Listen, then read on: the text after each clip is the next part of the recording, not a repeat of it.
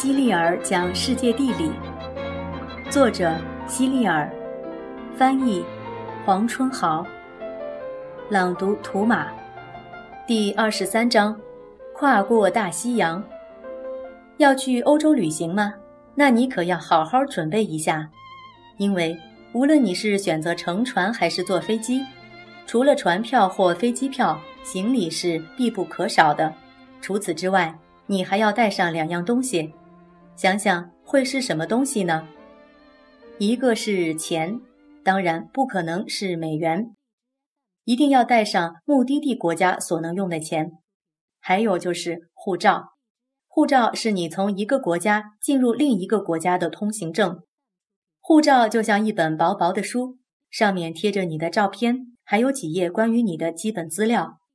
护照必须随身携带。如果弄丢了，即使你到了目的地国家，也不能在这个国家旅行，更不可能从一个国家进入另一个国家了。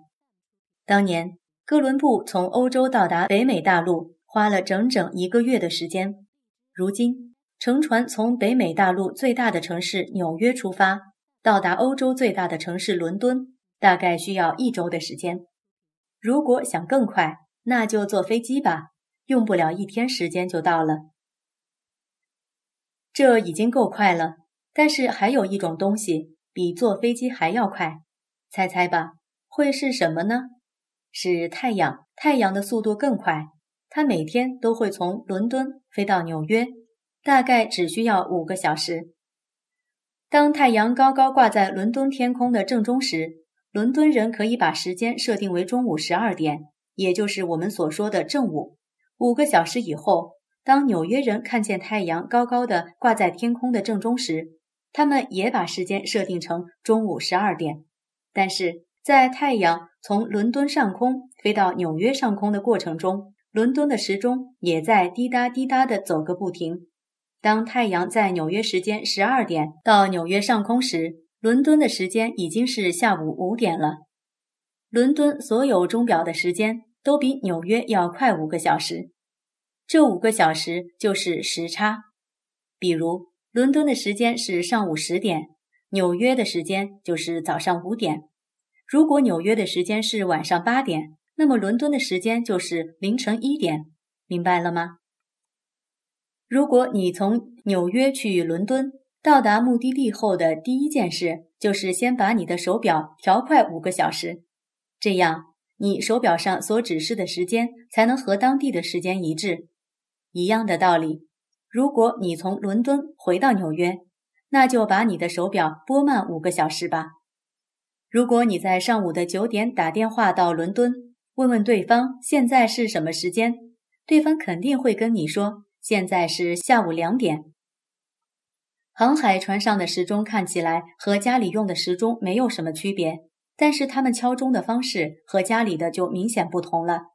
家里用的时钟，一点到了就敲一次，两点到了就敲两次，以此类推，到了十二点就敲十二次，也就是说，最多敲十二次。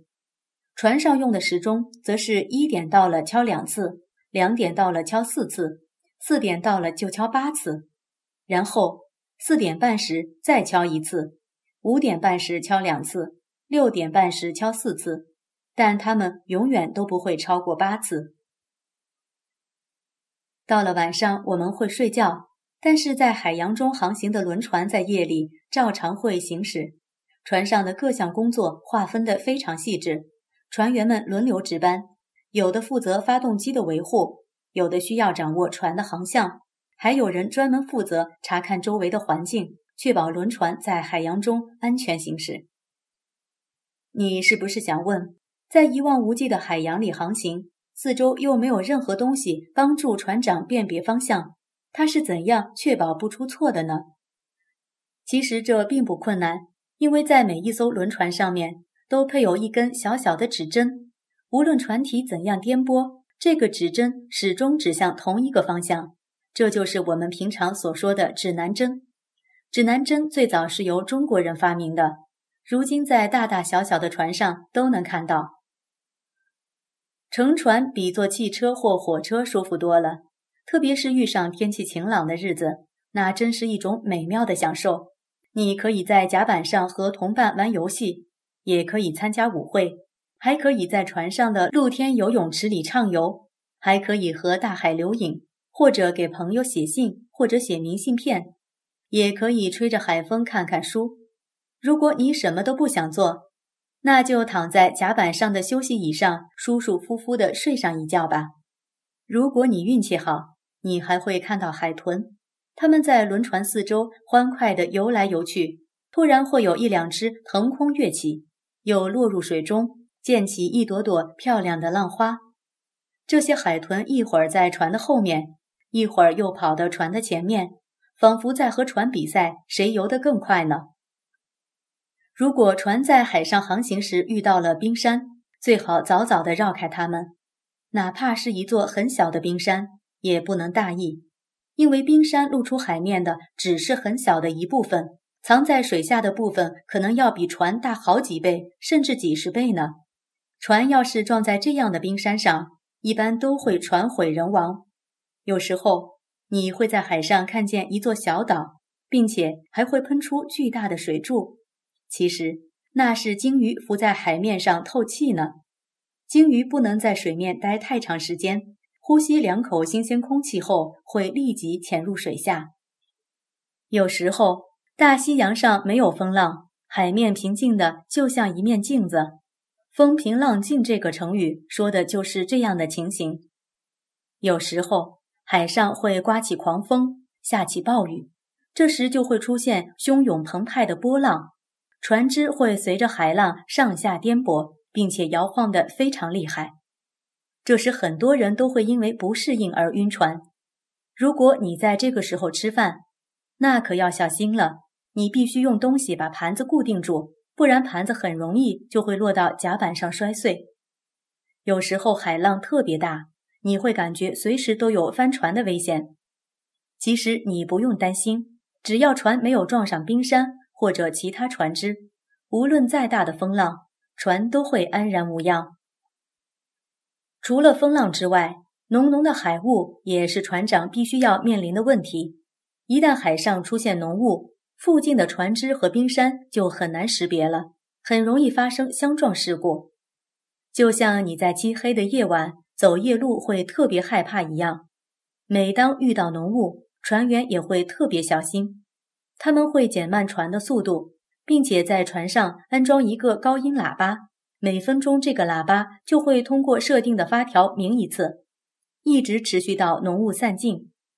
有时，海上的浓雾会持续很长一段时间，全部船员会站在船舷上，仔细倾听远方其他船只的声音，认真查看附近的环境。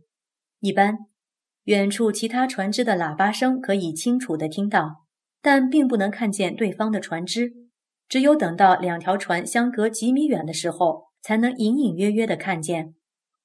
有时候，整个航程都有浓雾笼罩，等到浓雾散尽，英国的海岸就会出现在眼前了。在海上航行，我们总是希望快一点到达目的地，那怎么可以知道是否即将到达海岸了呢？现在我告诉你一个方法：看海鸥。对，是海鸥。生活在海边的海鸥，一旦看到有船只即将靠岸，就会一群一群的飞过去。它们可不是特意飞来欢迎你的，而是为了填饱肚子。海鸥们很聪明，他们知道船上厨房里的垃圾中肯定会有好吃的东西。在每一艘大船靠岸前，会有几条小船向大船驶去。他们是干什么的呢？他们为什么要驶到大船的旁边呢？